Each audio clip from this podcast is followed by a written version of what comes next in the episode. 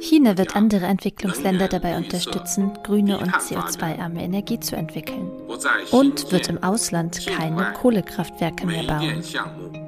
Das hat Chinas Präsident Xi Jinping am Dienstag auf der Generalversammlung der Vereinten Nationen angekündigt. Wird das der Gamechanger bei der internationalen Abkehr von der Kohle?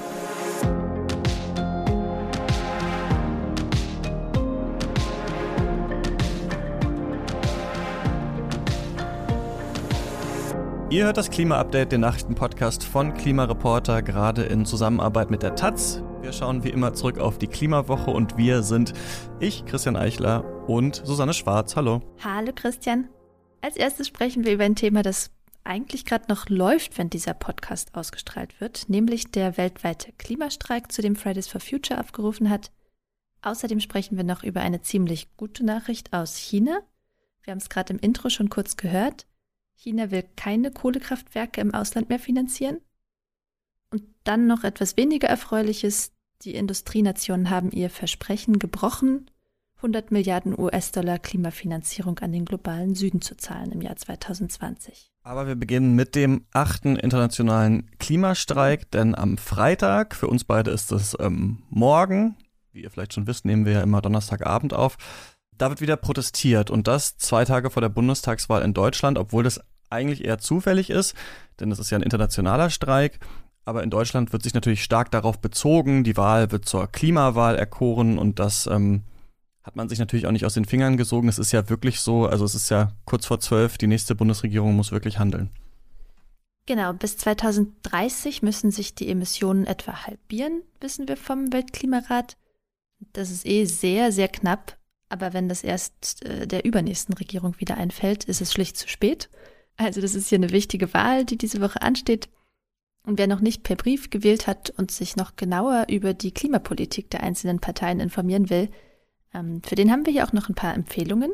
Freitag erscheint die Taz mit vier Sonderseiten zum Klimastreik. Darin enthalten ist auch eine Art Klimawahlcheck, in dem ich mir die Wahlprogramme der aktuellen demokratischen Bundestagsparteien angeguckt habe. Und auf Klimareporter haben wir das für jeden Wirtschaftsbereich einzeln analysiert. Also wenn euch das interessiert, dann guckt da mal rein. Verlinken wir euch jedenfalls alles in den Show Notes. Aber mal zurück zum Klimastreik. Über 1160 Ortsgruppen von Fridays for Future wollen sich auf allen Kontinenten beteiligen. In 428 Städten in Deutschland soll ähm, protestiert werden, aber auch weltweit soll es eben rundgehen, zum Beispiel auch äh, in der Arktis, dem Libanon oder Bolivien. Und diesmal soll die Generationenfrage eher weniger im Mittelpunkt stehen als die globale Gerechtigkeit. Der globale Norden wissen wir ja alle, ist ja hauptsächlich verantwortlich für die Klimakrise und ironischerweise bisher am wenigsten von ihr betroffen, auch wenn wir ja in den letzten äh, Wochen und Monaten äh, gesehen haben, wie sich das ändert. Ähm, ja, ich bin auf jeden Fall sehr gespannt, wie viele Leute sich da in Deutschland am Freitag versammeln werden. Hm, ich auch.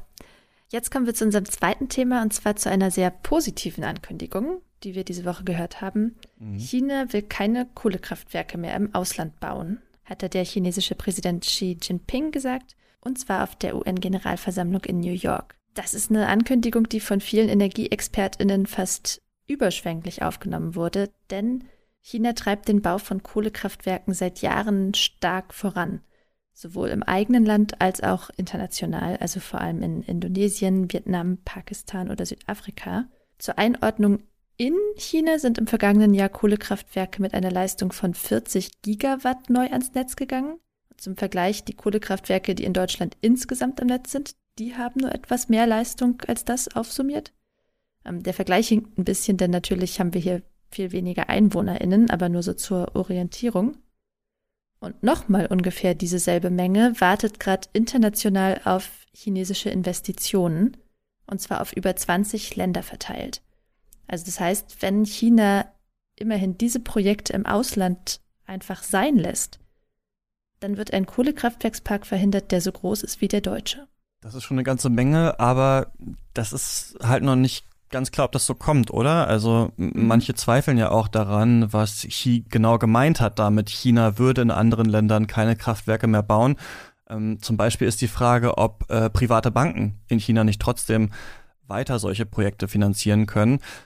Aber klar, wir freuen uns natürlich kurz vor der Weltklimakonferenz in Glasgow überhaupt was von China zu hören, denn China ist ja eins von den Ländern, die bisher noch nicht mal die Formalitäten des Pariser Weltklimaabkommens einhalten. Mhm. Äh, zu denen gehört ja, dass äh, alle fünf Jahre die Klimaziele aufgepeppt werden sollen oder wie es im Abkommen steht, überprüft und aktualisiert.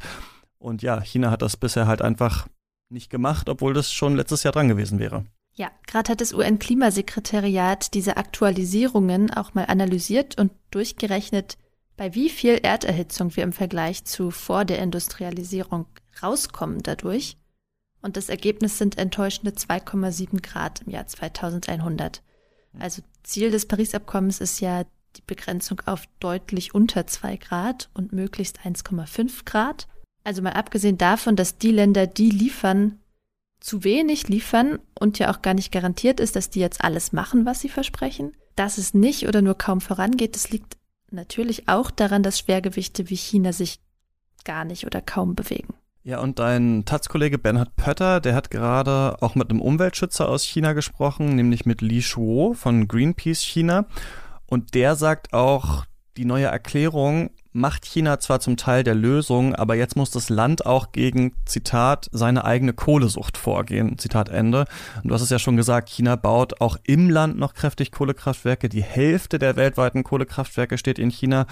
Ja, also wunschlos glücklich können wir da, glaube ich, noch nicht sein. Nee, das vielleicht nicht. Ähm, auf der UN-Generalversammlung gab es aber übrigens noch einen Lichtblick in Sachen Klima. Und das war die Ankündigung von US-Präsident Joe Biden, er wolle den Beitrag der USA zu internationalen Klimahilfen verdoppeln, und zwar auf 11,4 Milliarden US-Dollar. Ähm, dazu braucht er noch die Zustimmung vom US-Kongress. Also in trockenen Tüchern ist es noch nicht. Aber es leitet zu unserem dritten Thema über.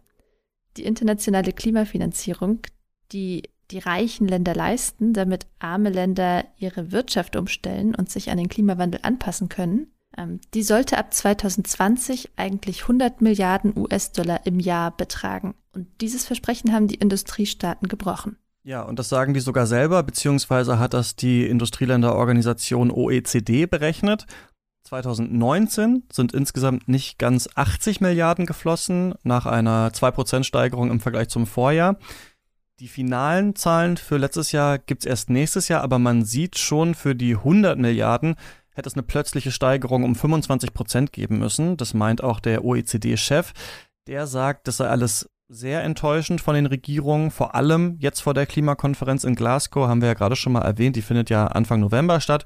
Und da soll es eben auch darum gehen, wie es ab 2025 mit der Klimafinanzierung weitergeht. Denn bis dahin gilt eben dieses Versprechen von 100 Milliarden pro Jahr. Und ja, das ist natürlich schwierig, ähm, über neue Ziele zu sprechen, wenn man nicht mal die alten eingehalten hat. Mhm. In den neuen Zahlen der OECD gibt es auch noch weitere Warnsignale, ähm, denn nur ein Viertel des Geldes sind in die Anpassung an den Klimawandel geflossen. 64 Prozent wurden für die Senkung der Treibhausgasemissionen bereitgestellt. Ähm, der Rest ist in Projekte geflossen, bei denen es um beides ging. Das ist problematisch, obwohl natürlich beides wichtig ist, weil das Ziel laut Pariser Klimaabkommen ist, dass beide Zwecke, also Klimaanpassung und Klimaschutz, 50-50 berücksichtigt werden sollen. Und dass das nicht klappt, das liegt leider auch daran, dass Investitionen in emissionsarme Technologien wirtschaftlich oft lukrativer sind als die Finanzierung von Anpassungsmaßnahmen. Und zu diesem Problem gehört auch, dass ein Großteil der Mittel in Form von Krediten gezahlt wird. Ähm, auch wenn die oft besonders gute Konditionen haben, begünstigt das eben Projekte, die auch Einnahmen erzeugen, weil das Geld ja irgendwie zurückgezahlt werden soll.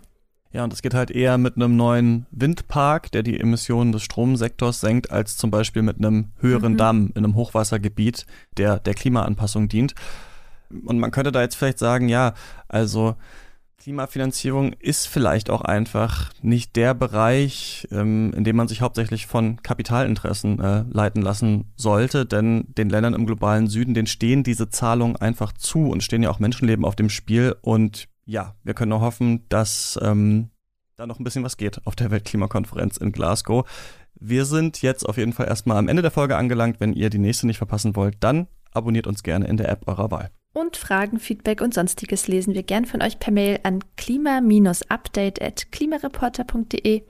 Und jetzt noch vielen Dank an Susanne Franke, die den Podcast diese Woche mit einer Spende unterstützt hat. Danke auch von mir und jetzt ein schönes Wahlwochenende. Dir auch. Ciao.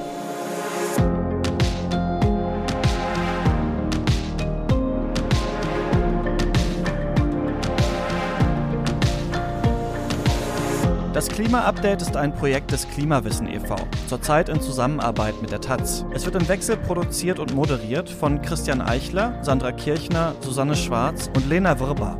Dieses Projekt wird erst durch eure Spenden möglich. Wenn ihr euch vorstellen könntet, uns finanziell zu unterstützen, dann klickt gern auf den Spendenlink in der Podcast-Beschreibung.